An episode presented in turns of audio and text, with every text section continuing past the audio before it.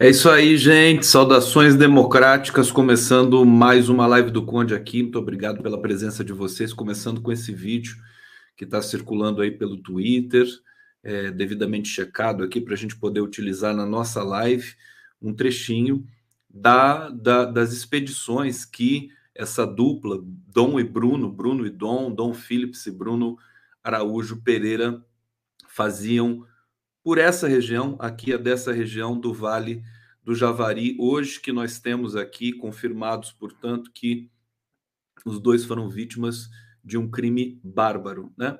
O, o, o, o um dos suspeitos, né, confessou o crime. Aliás, deixa eu perguntar, o som tá legal aí? Tá, vocês estão me ouvindo direitinho? É, porque tenho começado sempre aqui a live, às vezes dá um probleminha no som, mas como ninguém reclamou até agora, Estou é, supondo aqui que está tudo funcionando direitinho. Bom, eu fiz uma seleção para vocês de matérias, de várias, vários relatos. É, tenho vários vídeos aqui para mostrar para vocês. Preparei com muito cuidado essa live de hoje é, para que vocês tenham realmente um conjunto de informações que, que possa contemplar, enfim, evidentemente não vai aplacar a dor, né? E o absurdo que é a gente é, testemunhar mais um crime bárbaro, né? Como o de Marielle. E também, por exemplo, tem um vídeo da Tarília Petrone é, numa audiência no, no Congresso, sendo impedida de falar é, por um deputado bolsonarista sobre o crime contra Dom e Bruno. Enfim, é, vamos para essa jornada aqui, que é o que a gente pode fazer nesse momento. Eu espero, com sinceridade, que esse episódio não, não, não seja em vão, né? Que mude a política com relação à Amazônia, mas para mudar a política com relação à Amazônia, é só mudando o governo. E eu espero que a população brasileira é, se dê conta disso, né? É, dada a repercussão deste caso no Brasil e no mundo inteiro. Deixa eu colocar a música aqui para todo mundo e vamos começar a nossa live. Vamos lá!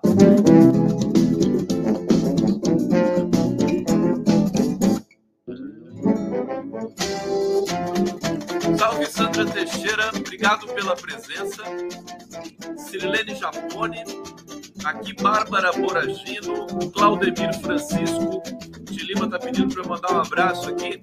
Manda um abraço para o Grupo Socialistas canalha aqui de Ribeirão Preto, esse crime digital de Bolsonaro com seu desmonte do Estado. Bolso, socialistas e canalha, esse é o nome do grupo, tá aqui, então um abraço, tá dado, Claudemir. Obrigado, querido. É, Fátima Rocha Dalva Souza, sempre muito bom contar com a presença de vocês aqui na live do Conde Virgínia Maria. Que título lindo da live, Conde. Amazônia chora, né? Chora. E é, mais uma vez eu estou aqui com a imagem daquele é, indígena, que eu não sei se é isolado, tudo indica que seja um dos índios isolados. Eu estou tentando marcar aqui. Aliás, já consegui uma entrevista com o indigenista, o Ricardo Hall, um dos grandes indigenistas brasileiros, que está exilado em Roma, porque se ficasse no Brasil ia ser é, é, executado né, pela perseguição que sofria na FUNAI. Ricardo Hall está agendado aqui já para sexta-feira no Giro das Onze especial. Estou aguardando a confirmação do indigenista, o mais importante do Brasil, que é o Sidney Possuelo, uma figura fantástica que deve estar sofrendo muito nesse momento em função da perda do Bruno, o Bruno Araújo Pereira, gente, deixa eu só fazer um. Deixa eu só trazer a imagem desse indígena aqui que me deixa fascinado. Eu já falei para vocês ontem, é, que se deslocou até Atalaia para se juntar à manifestação em apoio a, a Bruno e Dom, a Dom e Bruno, é, na cidade ali, nesses confins da Amazônia legal brasileira, a, é, é, o Vale do Javari. É, o, hoje, pesquisando né, sobre todos esses, enfim, tudo que estava ali embutido, curioso, porque a Band News, o jornalista Valteno de Oliveira, conhecido jornalista, experiente, ele deu a informação, ele está lá né, na, na, no Vale do Javari, de que a Polícia Federal tinha é, coletado já a confissão é, do. Deixa eu lembrar o nome aqui é, da, do, do, do, suspeito que confessou. É, deixa eu ver aqui. Ozo, Ozonei da Costa e Amarildo dos Santos, que são dois irmãos, né? Eles esquartejaram, queimaram Dom Phillips e Bruno Pereira é, após um, enfim, após essa abordagem, eles estavam lá fazendo pesca ilegal. É, então, vou repetir o nome deles aqui: Ozonei da Costa e Amarildo dos Santos. É, são pessoas, enfim, não são indígenas, mas são moradores dessas regiões dos confins. Lá a gente percebe que são pessoas até humildes, enfim, mas tem esse DNA bolsonarista de querer acabar com tudo através da pistolagem. É, inclusive, o Ozonei, segundo relatos da Polícia Federal, não tinha arma. Ah, ele está dizendo que tem uma terceira pessoa envolvida nessa abordagem e que foi essa terceira pessoa que disparou os tiros eh, que mataram Bruno e Dom. E depois deles mortos, eles fizeram esse procedimento aí bárbaro, né, de esquartejamento e, e, é, e, e queima, né, dos, dos restos dos corpos. É uma coisa muito brutal. É, a gente agora é, precisa trazer à memória, enfim, o que, o, que, o que foram esses dois exploradores, o indigenista e o jornalista Dom Phillips. E eu, o, o, o, indigenista, em especial o Bruno Araújo Pereira, é uma figura assim, ele era o indigenista mais importante da geração dele. É uma figura absolutamente fantástica. A gente viu o vídeo de ontem, ele cantando numa língua. Ele falava quatro línguas daquela região. Era uma das figuras mais queridas e respeitadas.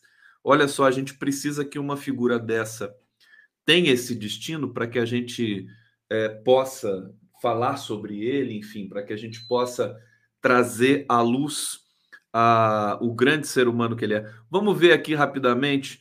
Maior indigenista de sua geração, Bruno Araújo Pereira falava quatro línguas do Javari e via os indígenas como irmãos. É, era um dos maiores indigenistas de sua geração, servidor de carreira da Fundação Nacional do Índio, da FUNAI, atua na região de Atalaia do Norte, no Amazonas, por mais de uma década, ocupou o cargo de coordenador regional. É, Bruno era considerado pela União dos Povos Indígenas do Vale do Javari, a, Unija, a Univaja, como a maior autoridade do país no trabalho em campo especializados em índios isolados no atual contexto sobretudo para as questões territoriais e as relações históricas e políticas da região. O cara era uma potência fantástica, né? Não visualizamos. Vou falar também do Dom Phillips daqui a pouco, que também tem uma, uma biografia fantástica. Acho que é o que a gente pode fazer, né, gente? Trazer à luz quem foram esses dois, é, esses, dois sujeitos que lutaram pela defesa dos povos indígenas da Amazônia, né? Tudo que esse governo brasileiro de turno, esse governo fascista, nazifascista, genocida, faz nesse momento com o Brasil. É, aqui a ONG é, disse o seguinte: não visualizamos a realização da mesma atividade por qualquer outro indigenista na atualidade. Ele lutava realmente. A última operação que ele tinha feito ali na região do Vale do Javari é, foram incendiados, acho que oito embarcações clandestinas de pesca ilegal. É, e uh, os, uh, os empresários né, dessa pesca ilegal ficaram furiosos com o Bruno Araújo Pereira. É, deixa eu voltar aqui para a matéria. Depois de 11 anos de experiência, cinco como coordenador da coordenação regional do Vale do Javari, na FUNAI, ele falava quatro línguas dos povos locais e participou de pelo menos 10 longas expedições de localização de índios isolados. Em três ocasiões, participou de situações de contato com índios isolados, trabalho extremamente delicado e especializado.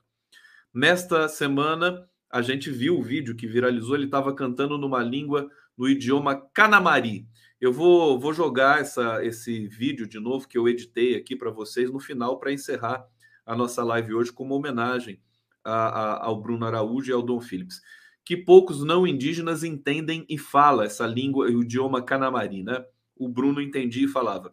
Enquanto canta nas imagens, o servidor parece se divertir com indígenas próximos e tal. Vocês viram essa cena. Vão ver hoje de novo no final da live. Pereira entrou por concurso público na FUNAI em 2010 e constituiu uma nova geração de indigenistas. Ele pediu licença para tratar de interesse particular, não remunerada, em 2019. Até então, ele foi responsável pela coordenação geral de indígenas isolados e de recente contato do órgão.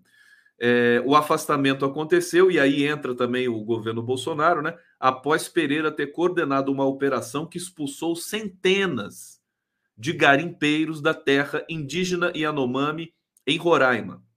A Operação Corubo, como ficou conhecida, foi a maior do país naquele ano no combate à extração ilegal de minerais, com a inutilização de mais de 60 balsas de garimpo. Desculpa, eu me enganei aqui, não foram oito oito embarcações é, de pescadores, mas foram 60 balsas de garimpo. Caso aconteceu depois que o delegado da Polícia Federal, Marcelo Xavier Silva, assumiu a presidência da fundação, apoiado pela bancada ruralista. A exoneração foi assinada pelo então secretário executivo do Ministério da Justiça Pública e Segurança Pública, Luiz Pontel, funcionário do Sérgio Moro naquele momento. Para ocupar o lugar de Pereira, o missionário evangélico Ricardo Lopes Dias. Olha só quem colocaram no lugar do Bruno Pereira. Um missionário evangélico. Vocês entendem a dor dos funcionários da FUNAI nesse momento?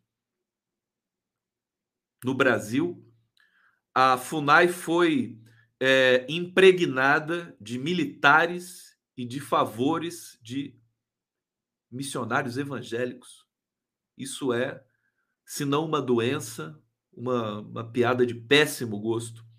É, ficou esse missionário evangélico, Ricardo Lopes Dias, ficou apenas nove meses na posição. Na, na ocasião, o ministro era o juiz Sérgio, Sérgio Moro. Bom, eu só estou trazendo, gente, a, a, esses trechos da biografia do Bruno Araújo Pereira. Você vê uma figura absolutamente é, é, emblemática de muita luta pelos direitos dos povos indígenas. O Ricardo Raul, quem eu vou, que eu vou entrevistar na sexta-feira, foi muito amigo do Bruno Araújo, vai, me, vai contar muitas histórias. É, pedir para ele fotos e vídeos, né? dos trabalhos que eles fizeram aí. O Ricardo Hall também era da FUNAI. Vamos falar um pouco agora do Dom Phillips. Né? Dom Phillips vivia 15 anos no Brasil, 57 anos, estava escrevendo um livro, tinha tudo a ver com a sua viagem à Atalaia do Norte. O livro, ele tava, o nome do livro dele era Como Salvar a Amazônia qualificado pelos amigos como generoso, cuidadoso, gentil, solícito.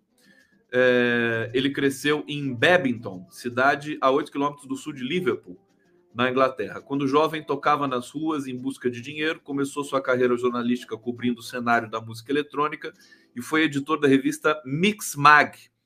É, o britânico escreveu um livro sobre o nascimento da cultura dos DJs. Em 2007, viajou ao Brasil, atraído por colegas da área musical ele migrou né, de campo, virou uma espécie de ambientalista, jornalista ambientalista. É, ele morou no Rio de Janeiro. ele passou muitos anos trabalhando como freelancer para o jornal britânico The Guardian. Escreveu para o The New York Times, Washington Post, Financial Times e The Intercept. Conhecia muito bem a Amazônia, tinha uma grande experiência de trabalho junto aos povos indígenas, habilidades que adquiriu por ter se dedicado a essa cobertura praticamente desde o momento que chegou ao país. Enfim, uma figura também adorável é, e que nós vamos querer justiça, apuração porque a mera confissão dos irmãos suspeitos ali também não deve é, saciar, digamos, a nossa é, é, urgência de punição às políticas que são feitas na Amazônia por este governo é, é, golpista que é o governo Bolsonaro. É, eu confesso mais uma vez aqui, espero que a repercussão desse caso seja suficiente para que é, Bolsonaro realmente não tenha a menor chance né, nas eleições desse ano de 2022. É uma vergonha muito grande que um, é, uma figura desta natureza, né, medonha e macabra, como Bolsonaro, tenha ainda 30% de intenções de votos neste país. Então, é, aliás, menos, né? Pela, pelo Datafolha, acho que era 27%. Então, por favor, né? Bolsonaro tem que voltar para o buraco imundo da onde ele saiu. Ninguém aguenta mais essa excrescência no nosso horizonte aqui semi-institucional. Tem muitas outras coisas para falar para vocês hoje. Deixa eu colocar mais um registro aqui é, é, da, do, do, do, Bruno é, e, do, e do Dom Phillips. Vamos assistir mais esse trechinho aqui, porque essa live vai ser em homenagem, evidentemente, a esses dois grandes exploradores, defensores da, da, dos povos indígenas da Amazônia. Vamos ver juntos esse aqui. The moment of discovery on Saturday. The indigenous rescue team find blood-stained clothes they recognize as belonging to Bruno Pereira, the indigenous expert who went missing alongside British. Vocês podem perceber que esse vídeo aqui está em inglês, é evidente, vocês perceberam isso. É, mas esse vídeo ele mostra uma outra coisa que não está sendo divulgada no Brasil nesse momento, que é, o, o, quem encontrou, né, quem, quem achou a localização não foram né, os, os uh, policiais federais, até, até onde a gente possa também confiar aqui nessa descrição, mas foram os indígenas. É aquela coisa que eu estava falando, eu estava falando ontem, né? De que na, na, Amazônia não existe GPS, né? Existe, o GPS está lá, ele calcula, só que você não navega na Amazônia com o GPS. Então, esse vídeo aqui aponta a, a, a o protagonismo dos indígenas na é, na busca da localidade exata ali no Rio Itaquaí, é, dos, dos, enfim, dos restos é, dos corpos dos dois exploradores. Eu vou compartilhar mais um vídeo aqui para vocês. Agora, é, imagens também do, dos dois, quando eles entraram em contato com o suspeito. Vamos ver aqui.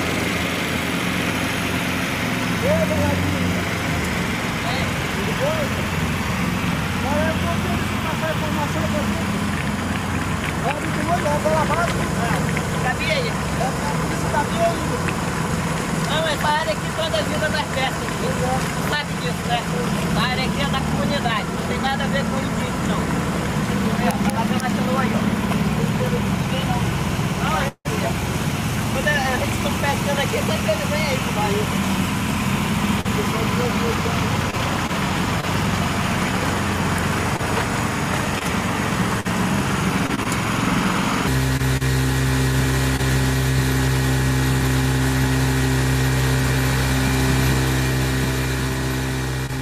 São imagens da, da Al Jazeera que foram divulgadas aí, também estão circulando fortemente nas redes em função dos, desses acontecimentos, né?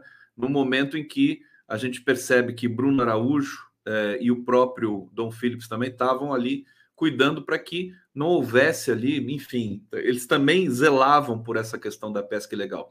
Olha só, vou mostrar a imagem para vocês aqui de um pirarucu. Olha só, isso aqui é um pirarucu. É, a pesca deste desta espécie é proibida, né? Eu não sei se em toda a Amazônia, mas creio que em toda a Amazônia, o que inclui o Vale do Javari. Mais uma vez aqui o pirarucu. Uma, um, uma espécie jovem né, deste, deste peixe chega a valer mil reais. Mil reais. É, então você tem é, uma, uma pesca ilegal, clandestina, é, recheada também de é, ligações com narcotráfico é, e com garimpo ilegal, tudo que você imaginar de ilegalidade, tudo associado ali nesse processo de milícias amazônicas, vamos dizer assim, né? Que é fortemente ligado a Bolsonaro. Os bolsonaristas eles acusaram o golpe também com essa questão da Amazônia. A gente sabe, aquele policial federal que deu uma entrevista para a Globo News ontem, cujo nome agora me escapa, se vocês puderem me lembrar aqui no bate-papo, ele disse que há uma máfia, né, na Amazônia que faz parte o Ricardo Salles, o ex-ministro do Meio Ambiente, a, a, aquela deputada, como é que é o nome dela? A, esqueci, eu sempre esqueço, né? A gente tem, tem tanta coisa na cabeça. O Saraiva é o policial é, e a, a deputada Carla Zambelli. Carla Zambelli. Faz parte desse. Enfim, eles tentam encobrir é, todo tipo de ilegalidade e aí nós temos notícias que eu quero trazer para vocês, que são notícias estruturais, né, da degradação das políticas voltadas para os povos indígenas desse país. Quando o Lula diz, quando ele vai no acampamento Terra Livre, naquele momento que eu também comentei aqui com vocês, e diz que vai criar um ministério é, indígena no país, é, isso é da mais profunda necessidade, uma das coisas que deve chamar a atenção do mundo todo a partir do momento que nós tivemos de volta um governo é, sério né, e comprometido com os brasileiros, com os povos brasileiros, o Ministério dos Povos Indígenas. Isso é absolutamente é, prioridade zero, né? como, como também é, é combater a fome imediatamente e entrar com políticas fortes contra o racismo imediatamente nesse país.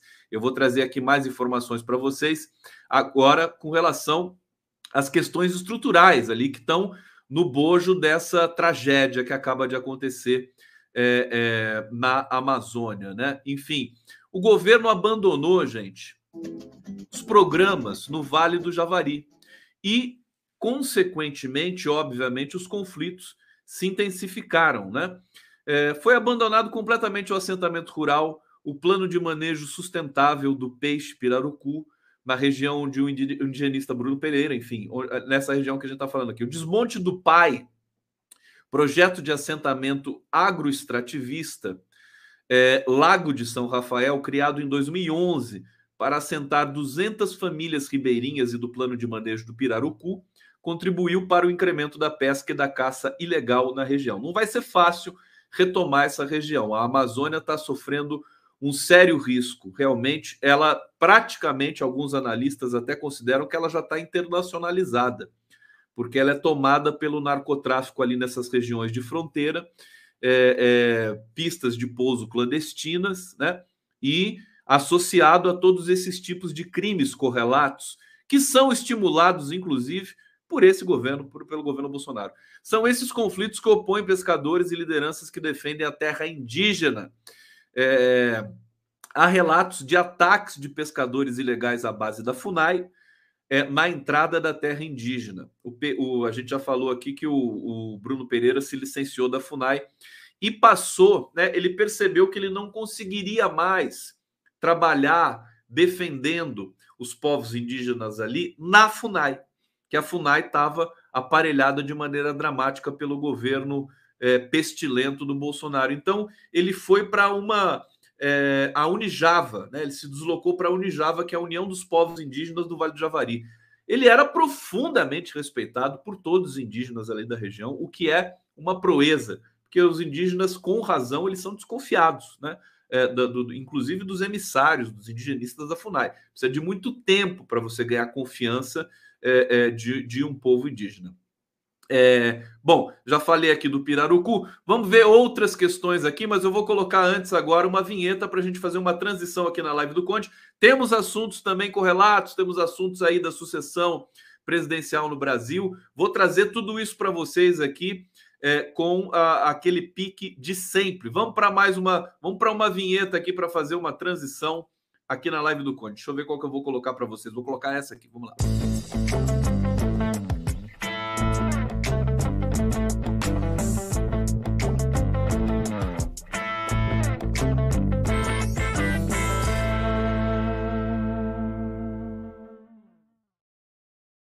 Voltemos, voltemos, voltamos. Voltamos aqui. Obrigado pela presença. Vamos para o bate-papo. Deixa eu ver o que está acontecendo aqui.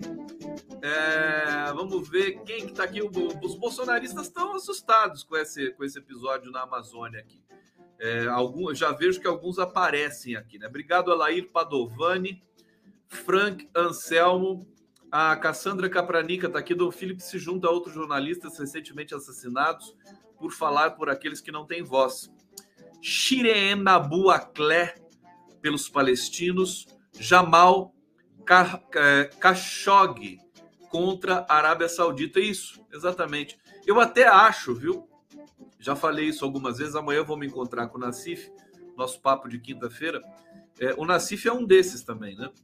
Como esses dois é, jornalistas, um russo e uma, uma paquistanesa, né? Que ganharam o Nobel da Paz em 2022. Aliás, ninguém mais fala do jornalista russo que ganhou o Nobel da Paz. Acho que possivelmente função da russofobia que tomou conta do mundo todo. Bom, vocês vão comentando aqui e daqui a pouco eu vou aqui para ler mais uma rodada.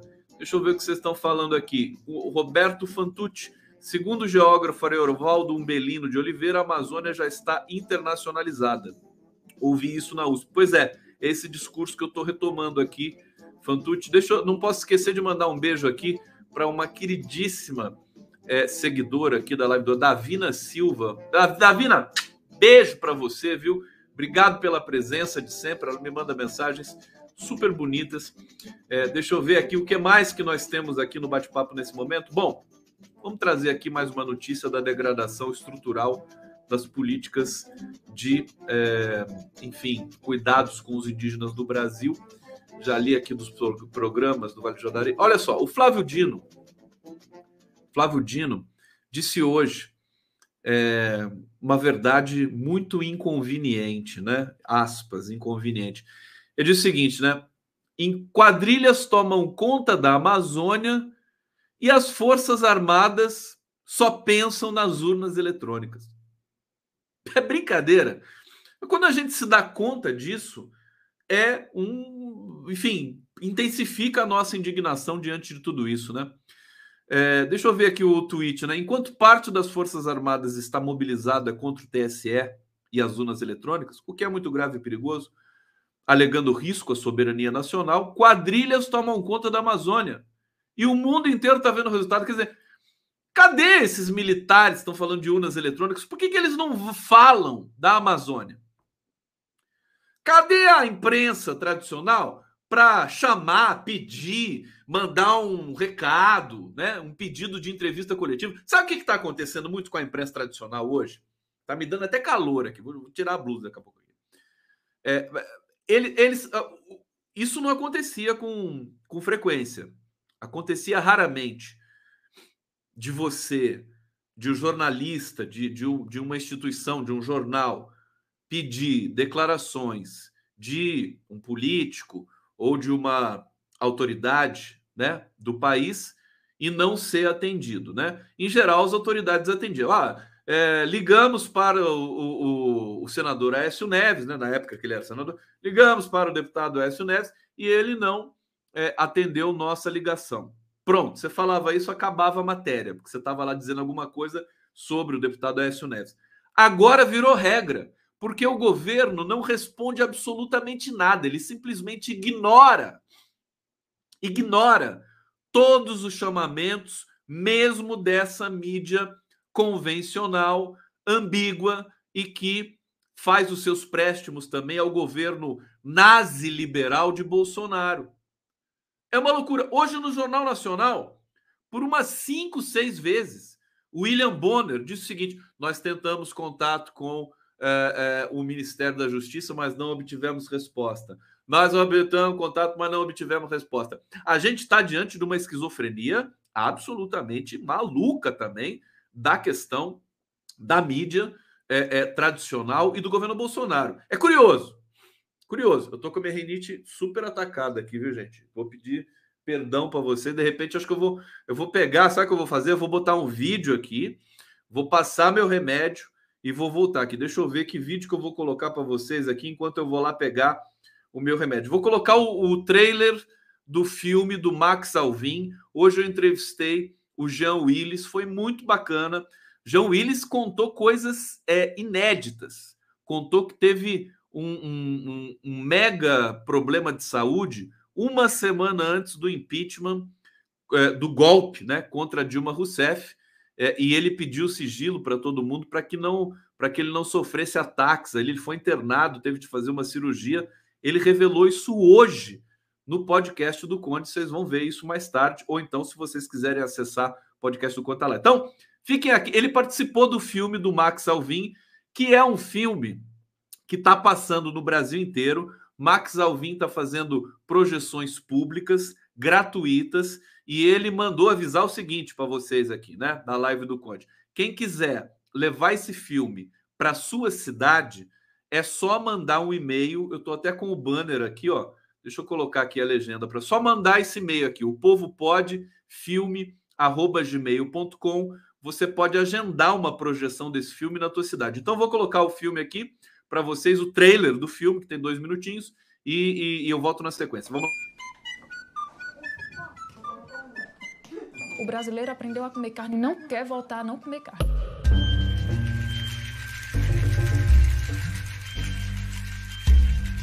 O Brasil chegou a ser a sexta economia do mundo. Em 2021, ocupa a 12ª colocação.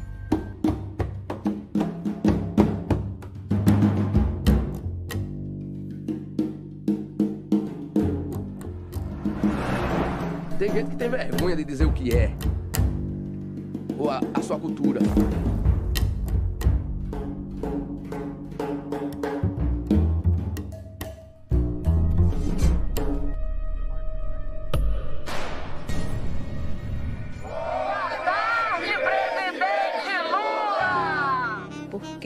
nesse país. Era para o Brasil todo se unir. Cada cidade que tem nesse país sair um para ir ocupar Brasília. Só assim a Anitta assustava ele e ele caía fora. Eu acho que a gente tinha que fazer isso. Um lava uma roupinha de outro. É porque não tem, não tem outra opção. Não tem. E o rico cada dia ficando mais rico e o pobre cada dia mais pobre. Você já olha para o golpe. O Lula não ser candidato era um projeto. O Lula não ganhar as eleições fazia parte desse projeto. O Lula está preso é a chave desse projeto. Vamos fuzilar a petralhada aqui do Acre!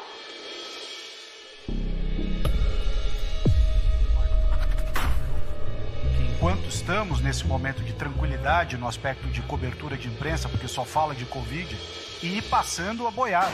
STF dos infernos! Democracia é coisa frágil, é coisa que se alimenta todo dia.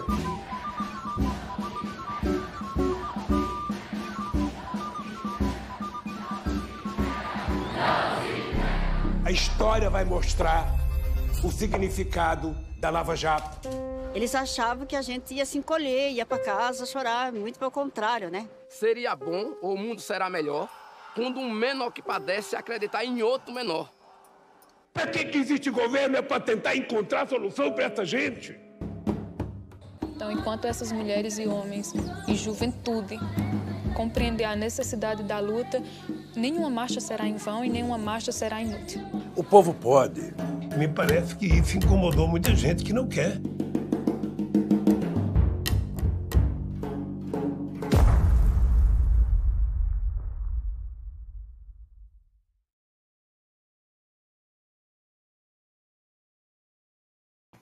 Tá aí o filme do Max Alvim, o trailer do filme. O Max está exibindo esse filme pelo Brasil todo. Eu quero reforçar aqui, a legenda vai continuar rolando aqui embaixo para vocês. Então, você que está assistindo a live do Conde, qualquer lugar do Brasil, né? Você quer projetar esse filme gratuitamente na tua cidade? Manda um e-mail para o povo pode filme tudo junto arroba gmail.com. O Jean Willis participou desse filme, ele deu o depoimento para o Max Alvim, para toda a equipe maravilhosa. O filme é um acontecimento, esse filme é o é melhor filme, na minha opinião, sobre esse período aqui no Brasil. Max Alvim é um grande diretor e o trabalho está magnífico. Inclusive, contou com o apoio da TVT. É, a TVT é uma das apoiadoras desse filme, por isso que tem esse viés é, social, enfim, de projeções públicas gratuitas pelo Brasil para é, um, produzir a consciência política. O, o Jean Willis disse que ele deu essa entrevista logo depois do golpe contra Dilma, então ele estava no calor dos acontecimentos, né? Para o filme, o filme tem essa entrevista exclusiva aí com o Jean Willis. E aí ele me disse da, da, do título do filme que ele sugeriu que se colocasse um ponto de interrogação, porque o Lula diz, né? O povo pode, o povo pode. É, e o título do filme seria O Povo Pode. Mas o, o segundo Jean Willis, ele sugeriu para o Max Alvim, para todo, todo o grupo ali dos produtores, falou: por que não colocar um ponto de interrogação? Porque será que o povo pode mesmo? E, e isso, isso há quatro anos atrás, quando o Max Alvim estava rodando esses primeiros momentos, ele participou das caravanas do Lula pelo Brasil. E aí, hoje, comigo, né, no papo que a gente estava tendo, o, o Jean Willis falou assim: hoje eu poderia até tirar o, o ponto de interrogação, porque o povo pode, a gente está vendo esse processo se reverter no Brasil de maneira assim também extraordinária. Bom, gente, deixa eu trazer aqui para vocês mais notícias. Deixa eu ver o bate-papo aqui. Não tem nenhum superchat hoje. O que aconteceu? Vocês estão tudo duro hoje? Sempre tem um monte aqui de superchat agora. Eu fico até impressionado aqui, leio todos. Né? Leio tudo. Agora não tem mais. Eu preciso, né? Fica colorido aqui, fica bonitinho aqui o meu, o meu monitor de, de, de mensagens. Por favor, mais um superchat para mim um, vá 10 reais aí, alguém se puder, né? Dois, um real, qualquer coisa. Para ficar uma mensagem colorida aqui pro Conde. Que coisa! Ontem já foi aquela lua de morango dos infernos lá que eu nunca vi na minha vida. Lua de morango. Hoje não tem lua de morango? Hoje não. Só ontem. Eu quero uma lua de banana. Eu adoro banana. Ah, tem gente perguntando aqui, como é que manda super chat? Meu filho, vai perguntar para mim? Olha, não sei, viu? Acho que tem um, tem um negocinho aqui, tá? Um negocinho que você clica ali, falava mande, né? Tem até um cifrãozinho, sei lá. Não precisa não. Manda, manda coração que tá bom, vai, que eu já tô feliz aqui. Olha só. Vamos lá. É, essa notícia aqui, né? Vamos entender quem, quem disparou, né?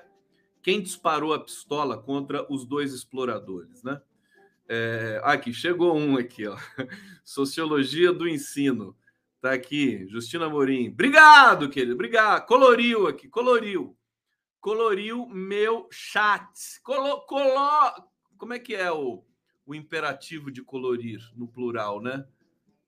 Colo, coloram.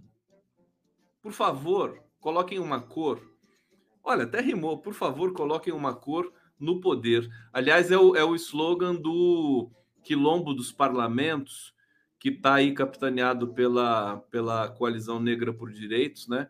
E o, o Douglas Belchior, ele diz que é o. Como é que é? Vamos. Né? É, é preciso colocar uma cor no poder, alguma coisa assim. Fantástico, né? Também precisamos demais. Olha, chegou mais um super chat aqui, deixa eu ver. Esse aqui tá vindo com 13 13. Para não, deixar que saibam em quem votarei. KKK Fábio Hoffman. Obrigado, Fábio. Eu acho super lindo quando vem 13 13, né? Esse é um número cabalístico. Obrigado, gente. Olha, tá chegando. Agora chegou. O condão pede chega. Que beleza. Vamos ver aqui. Deixa eu ver quem tá. Uma... Tia Zona. Tia Zona é a nossa sócia, né? Praticamente, né, Tia Zona? Ó, com esse cabelo vermelho, bonito. Bolsonaro retuitou matéria sobre o Casagrande 247, estilo ele fez com Marco Rufalo, superchat para o Condão Lindão. Que história é essa? Bolsonaro retuitou matéria com, sobre o Casagrande 247, estilo que ele, fe, ele fez com o Marco Rufalo. Não vi essa história. Foi hoje isso? Agora? Depois vou lá dar uma olhada. Ó, oh, tá chegando mais! Ô, oh, Atush, depois você me passa esse superchat, hein? Isso aqui é tudo meu. Não é do 247, não. É meu. Ô, Carlos Guedes, Condão, tu és show. Eu e minha esposa Bárbara é, te admiramos muito fora genocida no 2022. Ô, querido Carlos Guedes, um beijo para você, para Bárbara. Tá bom? Felicidades mil para vocês. Daqui a pouco, né? A pandemia ainda não acabou, mas daqui a pouco eu vou visitar vocês tudo aí. Pode já, pode botando água no feijão, como diz a música de Chico Buarque. Eu vou visitar todo mundo. Nem que eu tenha que demorar até o fim dos meus dias para a gente se conhecer depois de quatro anos fazendo live com vocês aqui. Nada melhor do que uma presença física, né? Para a gente é, se curtir, para a gente se conhecer. Olha só isso aqui, gente. Número de homicídios subiu mais de 500% em região onde jornalistas indigenistas desapareceram. Olha só, assassinatos no sudoeste amazonense aumentaram 507% de 2019 para 2021, de acordo com a Secretaria de Segurança Pública do Estado. É, bom, aqui número de homicídios foi de 14 em 2019 para 85 em 2021. A culpa de quem que é? Não é do Bolsonaro, né, tadinho? A culpa é do Lula. É, é do Lula, é culpa. Imagina, 2019 é governo Lula, não é? é alta de 507%. O ano de 2022 teve 18 assassinatos no sudoeste do Amazonas nos primeiros três meses desse ano. Crimes de homicídio em mais de cinco meses superam os 14 registrados em todo o ano de 2019. Tabatinga foi o município com o maior número de homicídios entre janeiro e março, com 10 ao todo. Outras mortes foram notificadas em Fonte Boa, Eirunepé, Caraiuri, Ipixuna e São Paulo de Olivença. Tudo isso é Brasil, viu, gente? Essa coisa, não, até está chovendo superchat aqui, eu preciso trazer. Tudo isso é Brasil. Sheila Vilela, obrigado. Aqui, deixa eu ver quem mais. Quem mais está aqui? mandando superchat colorido para o Condão, Cidadania e Reflexão. Refletindo, correu notícia dois dias antes de corpos amarrados da árvore. Depois sobre vísceras no Rio. Agora de dois corpos carbonizados. Antecipação e incongruência. Contra-informação? Quanto e por quê? Você tem toda a razão, Cidadania e Reflexão.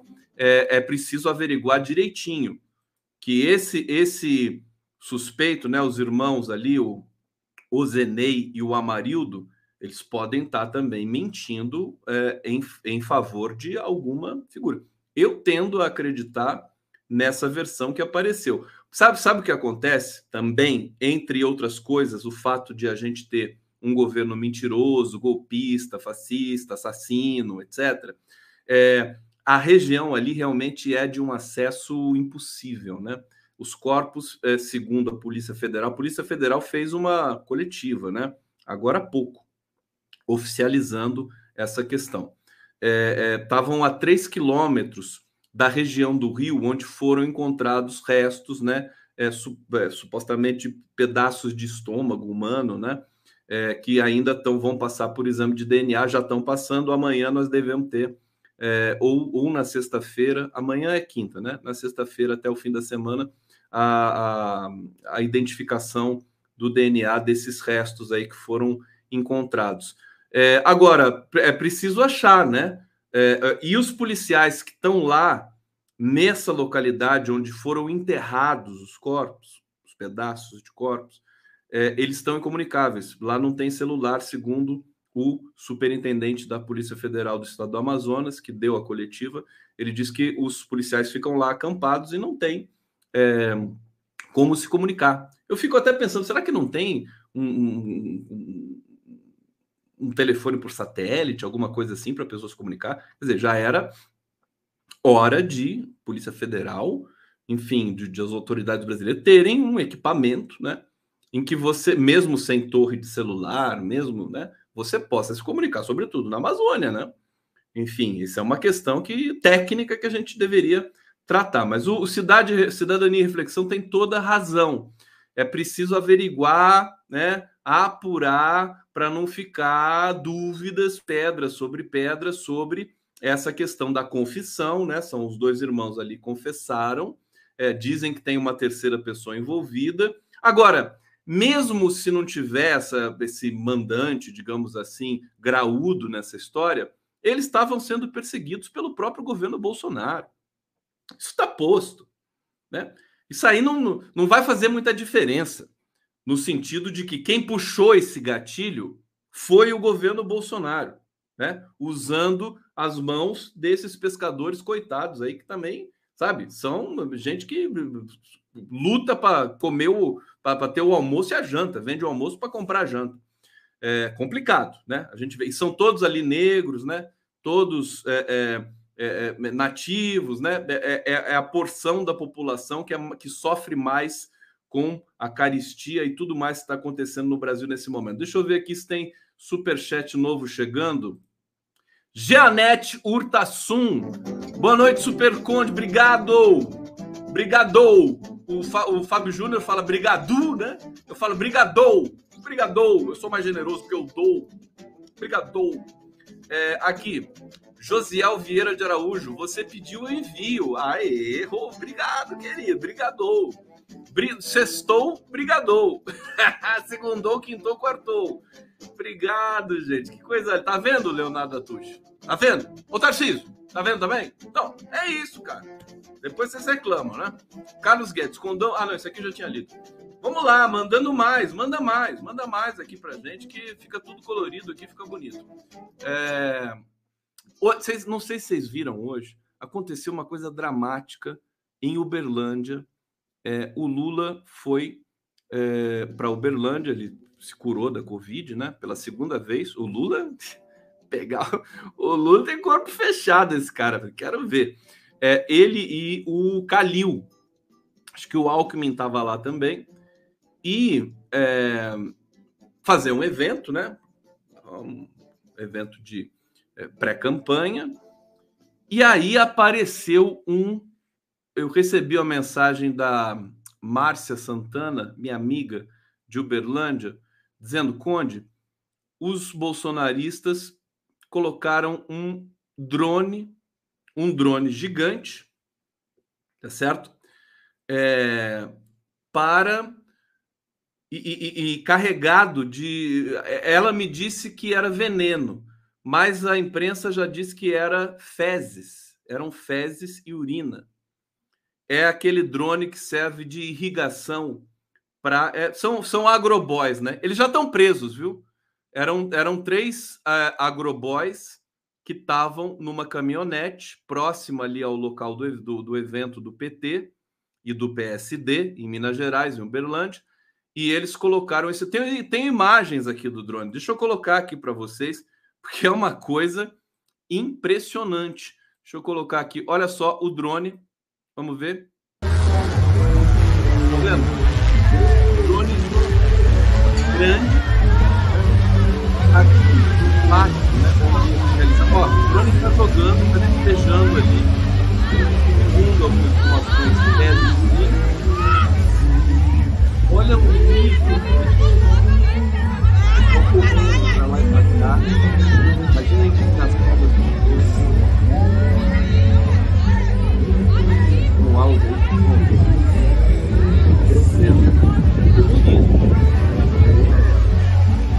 Mas é muito degradado.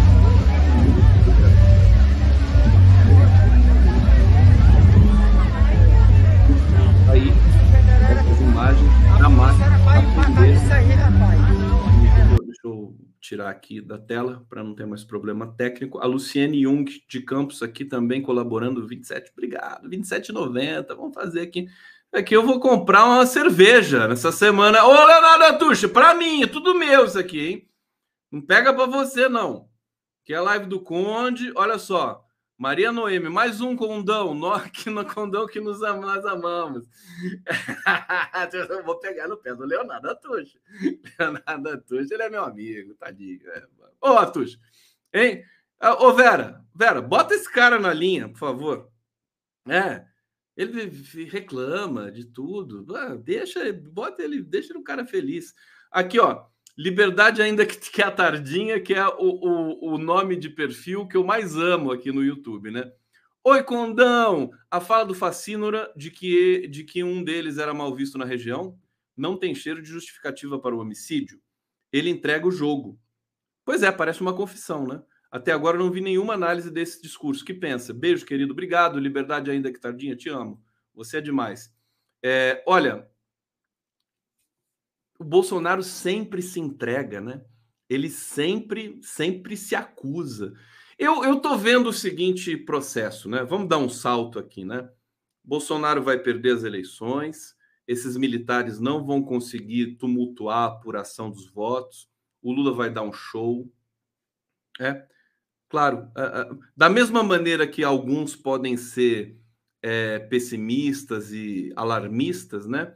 Eu posso ser também é, digamos, é, realista no sentido de perceber que todas as pesquisas atestam que esse esse conjunto de forças da sociedade brasileira, inclusive o Jean Willis me disse isso hoje.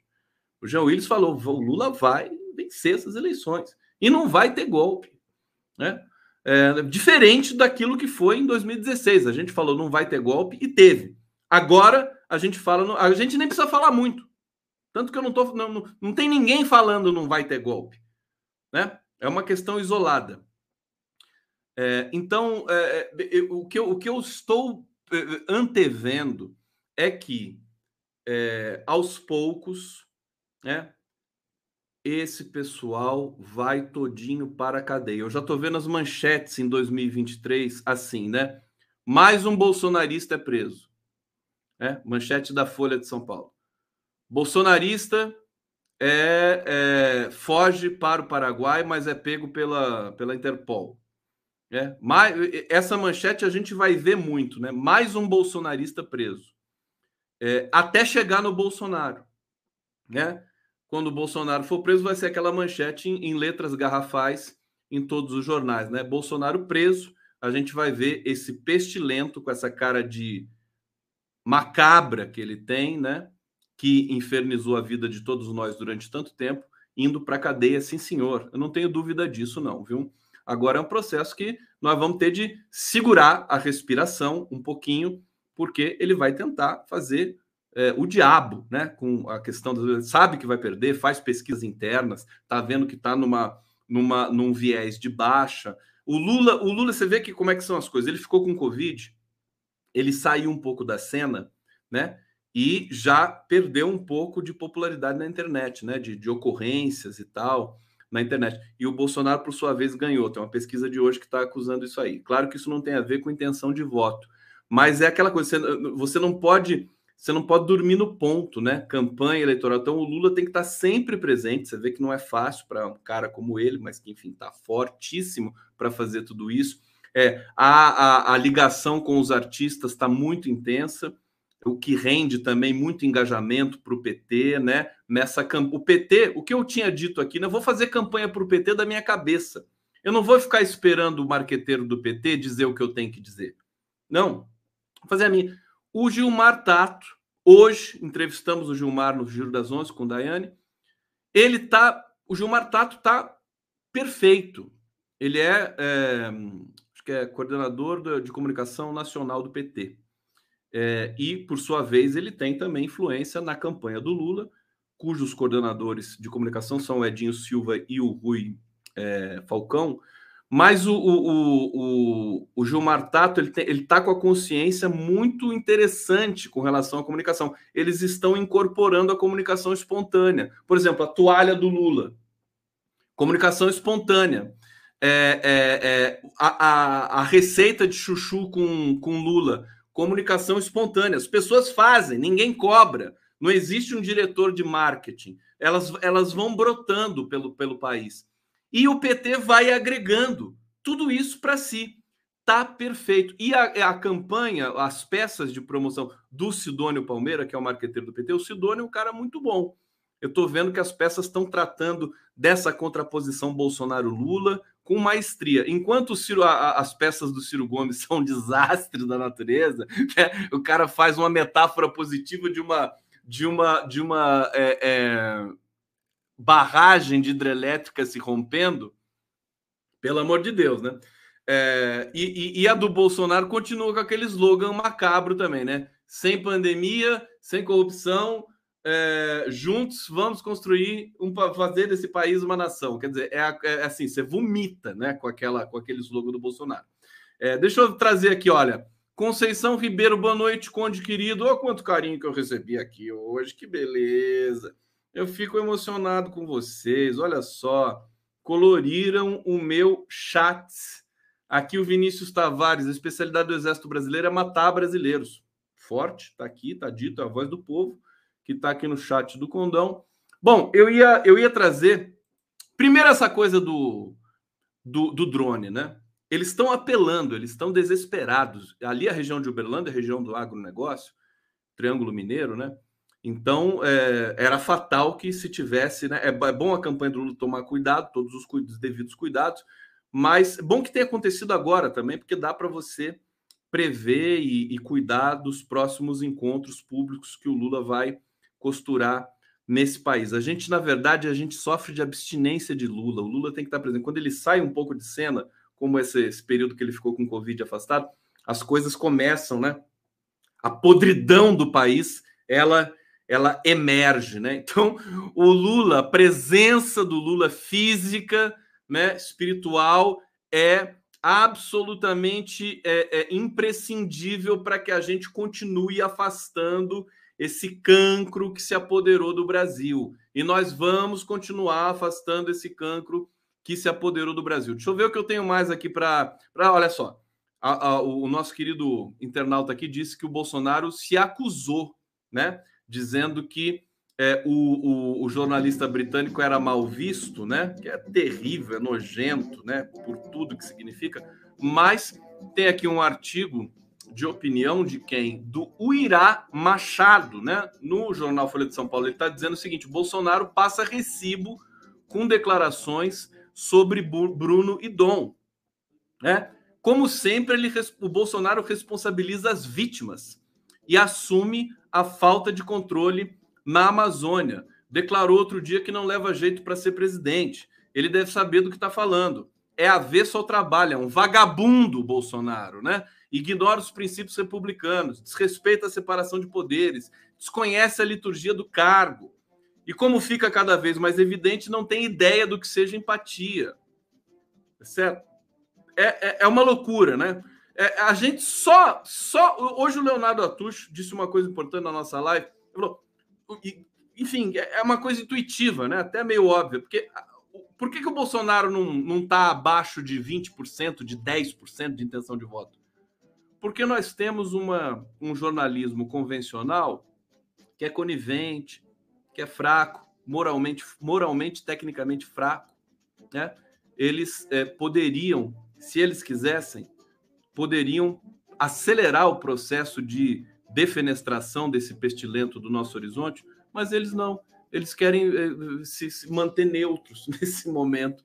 É, é muito. Realmente é um momento que a gente, olha, a gente vai superar isso e a gente vai ficar mais forte. Pode, podem ter certeza disso. Deixa eu ver se eu tenho mais algumas notícias importantes aqui. Bom, o Lula formalizou proposta para participar de até três debates. Então, esse, esse essa negociação já está é, em, em, tá em curso, né?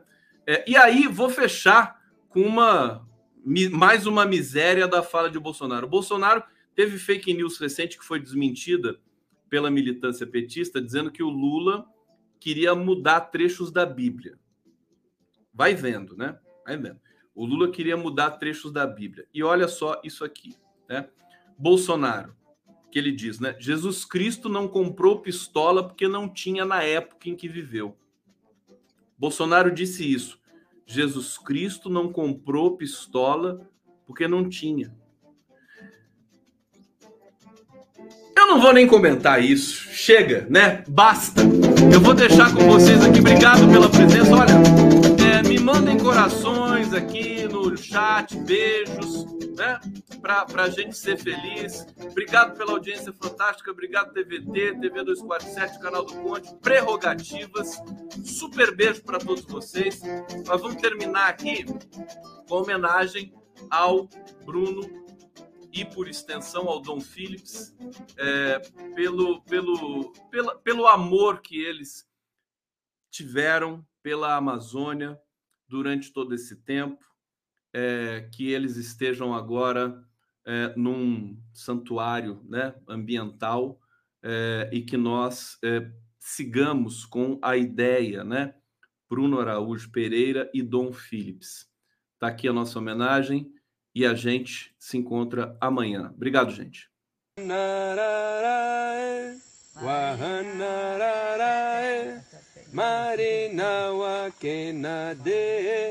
Marinawa Kenade Marinawa Kenade Marinawa de Tabarini Heza Wedani Tabarini Haza Wedani Awanarae. Awanarae. Puss.